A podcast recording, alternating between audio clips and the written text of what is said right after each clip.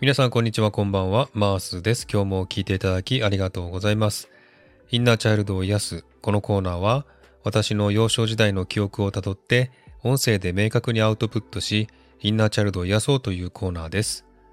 このコーナーは自分自身のためにお話しますので面白くないなと思ったらそこで止めていただいて構いません。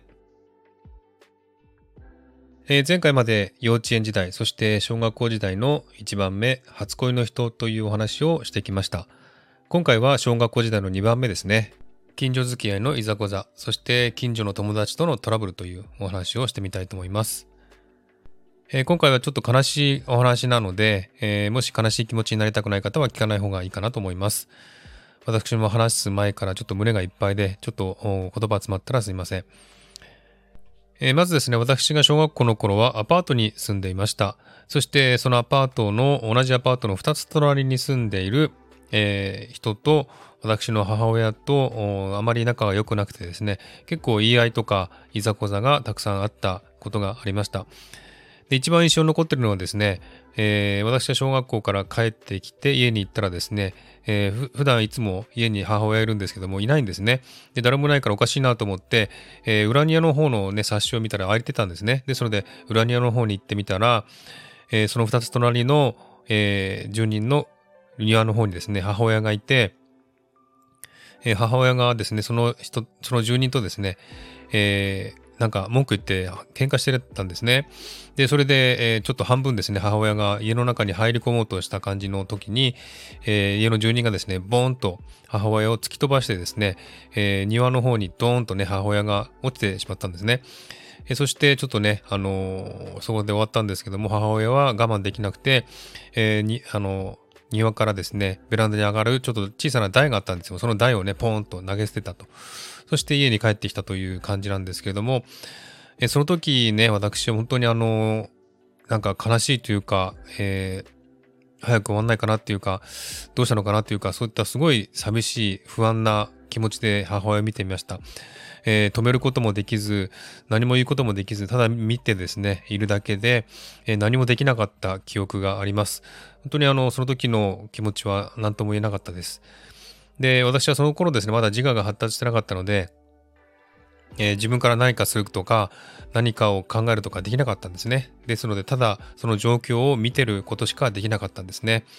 ですので、そんなあ状態ですので、私の気持ちもすごく、えー、辛かったんだろうなというふうに今感じてます。そしてですね、えー、隣のアパートがあってですね、その向こうにある一軒家にですね、同級生がいたんですね。えー、その同級生のことを K 君というふうに呼ぼうとしますけども、その K 君のですね、家のお母さんとも、えー、母親はですね、あんまり仲が良くなかったんですね。ですが、えー、同じね、同級生なのでね、えー、学校のことを話したりとかは結構しょっちゅうしてたんですね。でも、時々、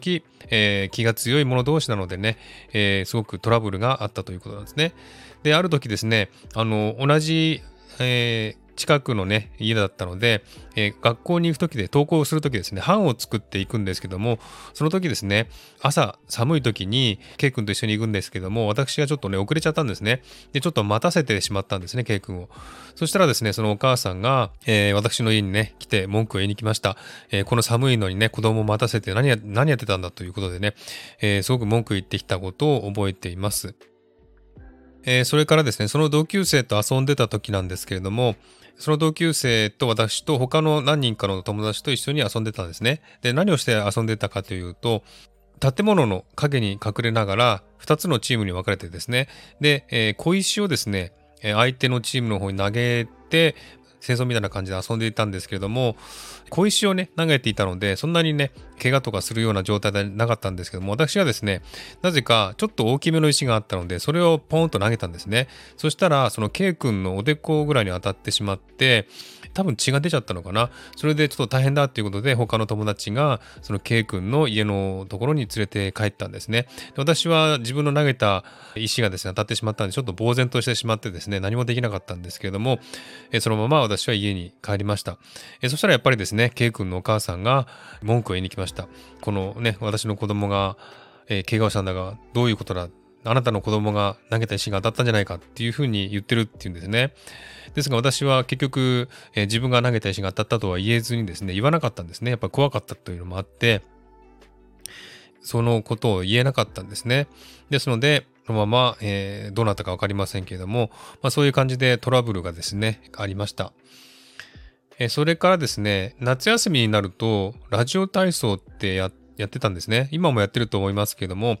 えー、ラジオ体操に、ま、夏休み行ってて行ってたんですね。で、ある日、えー、朝ですね、ラジオ体操に行こうと思って行ったんですね。家を出たんですね。で、母親と弟と私とで行ったんですけど、なぜか私が、えー、一人でさささっと行ってしまったんですね。多分弟が遅かったので、歩きがね。ですので、母親が弟を連れて、えー、一緒に行ってたんですね。で、どんどんどんどん私と、えー、母親と弟の距離が離れていったんですね。で、その道の途中にまで行ったらですね、車がスーッと来てですね、その車、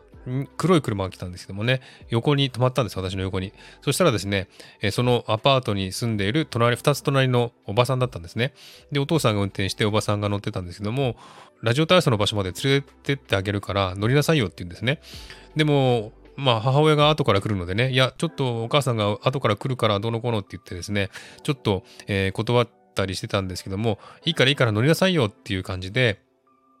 えー、結局断れずに乗って乗ったんですね。で、やっぱり不安もありました。本当に連れてってくれるのかなとか、どこ行くのかなとか、すごい不安があったんですけども、結局、ラジオ体操の場所まで連れてってくれて、降ろしてくれて、なんとか無事に終わったんですけれども、そこからですね、母親を待つ時のこの気持ちですね、すごく不安で寂しくて、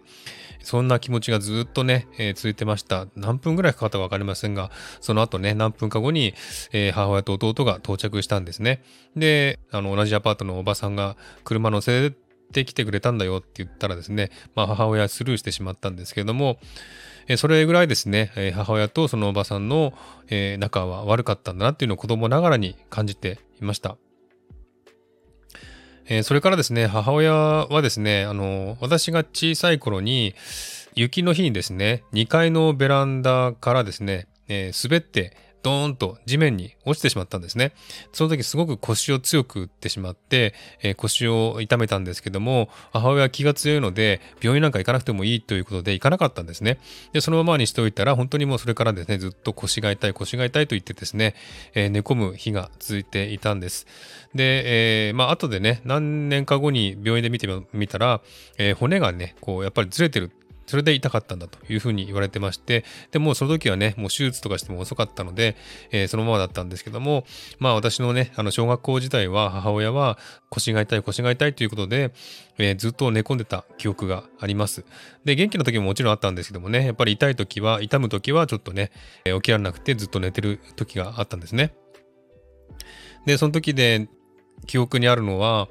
うん、私が学校から帰ってきたら母親は寝てたんですね。で、そしたら母親いつもね、辛い声を出すんですね、私に対して。えー、腰が痛いんだよ、具合悪いんだよっていうことをね、えー、布団の、寝てる布団の中から言ってですね、えー、悪いけど、このお金でパンを買ってきてくれないかって言われたんですね。で、私もそういうふうに言われるのがすごく嫌だったし、買いに行くこと自体も嫌だったんですね。ですが、うん、やっぱりまだこう自我が発達してなかった時なので、断ることもできずに、えー、お金持って買いに行ってきました。で、母親が多分腰が痛くて、まあ物が食べられなかったんだと思うんですね。それでパンを買ってきてくれと言ったと思うんですね。で、それで私が帰ってきて頼んだと思うんですけども、その頼まれることがすごくなんか嫌で、すごくこう、なんていうんですかね、助けてくれ、助けてくれみたいな感じで私に頼られるのがすごく辛くて心が重かったんですよ。それをそれを何度も何度も経験していたために、すごく、あの、そういう母親がね、腰が痛くて寝込んだ時はすごく重い気持ちになっていました。その当時はね、重い気持ちになったとか、え辛いとか、そんなこと全然わかんなかったんですよ。本当にあの自我が発達しなかったので、そういった意識さえ理解できずに、ただただ現実に、まあ、こうね、そういう現実に、まあ、辛い思いをしてたというだけだったんですね。なんかどうやって解決したらいいかとか、そんなことは全然考えられなかったんですね。えそれがちょっと辛いことでした。あとですね、やっぱりあの、私の母親と、その2つ隣の同じアパートの住人とですね、仲が悪かったし、あと私の同級生 K 君のお母さんともあまり仲が良くなかったんですね。ですので、私が一人でね、あの、まあ、家の、家を出てですね、ちょっと歩いたところで、私とそのね、おばさんとか、えー、に会うと、おばさんが聞くんですね。お母さん何してるんだっていうふうに聞くんですね。そうすると私は、まあ、母親いつもね、えー、具合悪いって言ってたので、具合悪いんだよっていうふうに言ってたんですけれども、まあ、あの、その K 君の家の前を通るのでね、K 君の家の前を通った時に、そのお母さんと会うと、お母さん何やってるんだっていつも聞かれるんですね。で、まあ、具合悪いんだってっていうふうに言うんですけども、まあ、そういう感じでですね、いつも母親のことをですね、えー、私に聞いてきたんですね。その二人のおばさんが。えそれだけ、まあ、母親と仲が悪いんだなっていうのは感じながらも、うん、私もやっぱり純粋っていうか、まだ字が発達してなかったので、そうやってなんか嫌がるとか、まあ無視するとか、そこができできずですね、本当にあの素直に答えていたということがありました。で、その時ですね、あの、具合が悪いって言ってたんですけれども、母親がですね、あの、布団の中で寝てる時は、お母さん具合悪いんだよっていうふうによく言ってたんですね。だから本当それを聞くたびに辛い思いをしてたんですけども、その当時ですね、まだ小学校低学年だったので、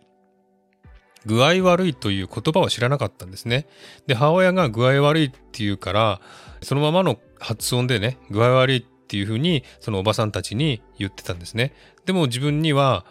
具合悪いっていう言葉知らなかったので、まだ、まあ、あの、体調が悪いっていうこと、意味は分かったんですけども、その言葉自体を知らずに、ただ具合悪いというふうに、えー、おばさんたちに言っていたという記憶があります。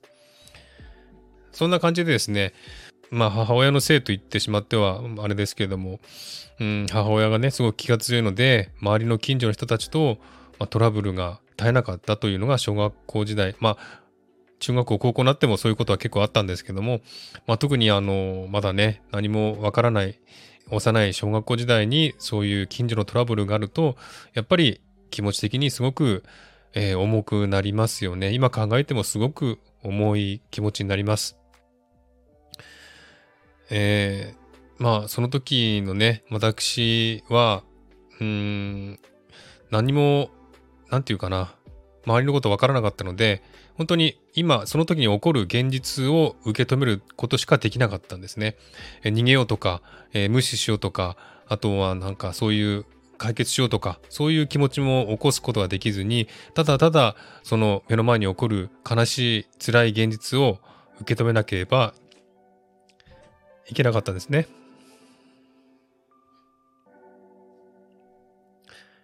えー、その時の不安な気持ちが多分今ですね、あの、現在でも、例えば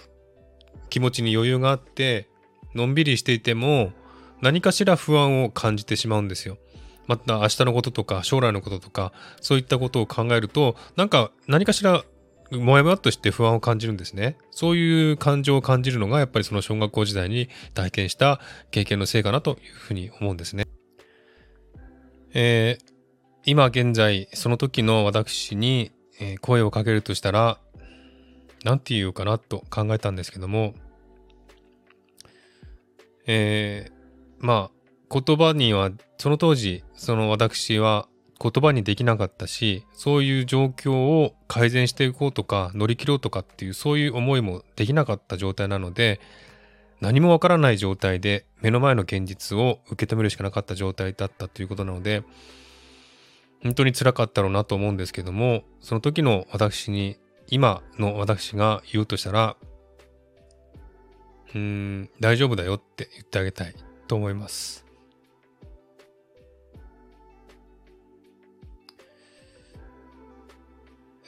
その時にいろいろ辛いこと、悲しいこと、そういうことがたくさんあったけれども、今ね、えー、何十年か後には家庭を作って子供ができて幸せな家庭を作ってるよっていうふうに言ってあげたいです。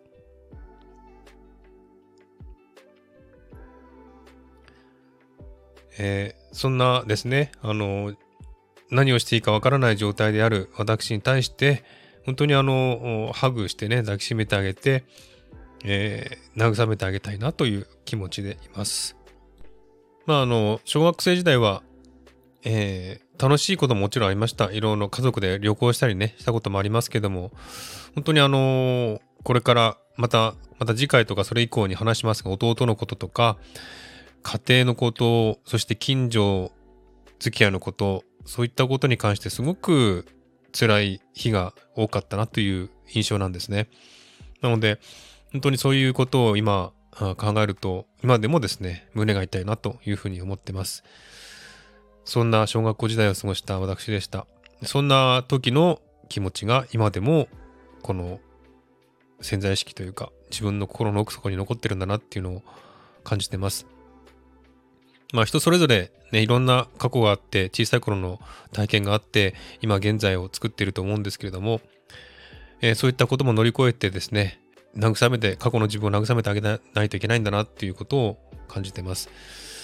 えー、こんな感じで今日はですね、小学校時代の、ま、近所付き合いのいざこざなどですね、そういった関連のお話をしました。最後まで聞いている人はいるかどうかわかりませんけれども、聞いてくださった方ありがとうございました。また次回ですね、お話をしたいと思います。まあ、小学校時代のお話3つ目なんですけども、次回は引っ越しをね、一回小学校時代にしたんですが、その引っ越しによって弟に多大な、えー、影響を与えてしまったというお話をしたいと思います。これも悲しい話なんですけどもね、ちょっと、えー、胸の奥からちょっといろいろと出していきたいと思います。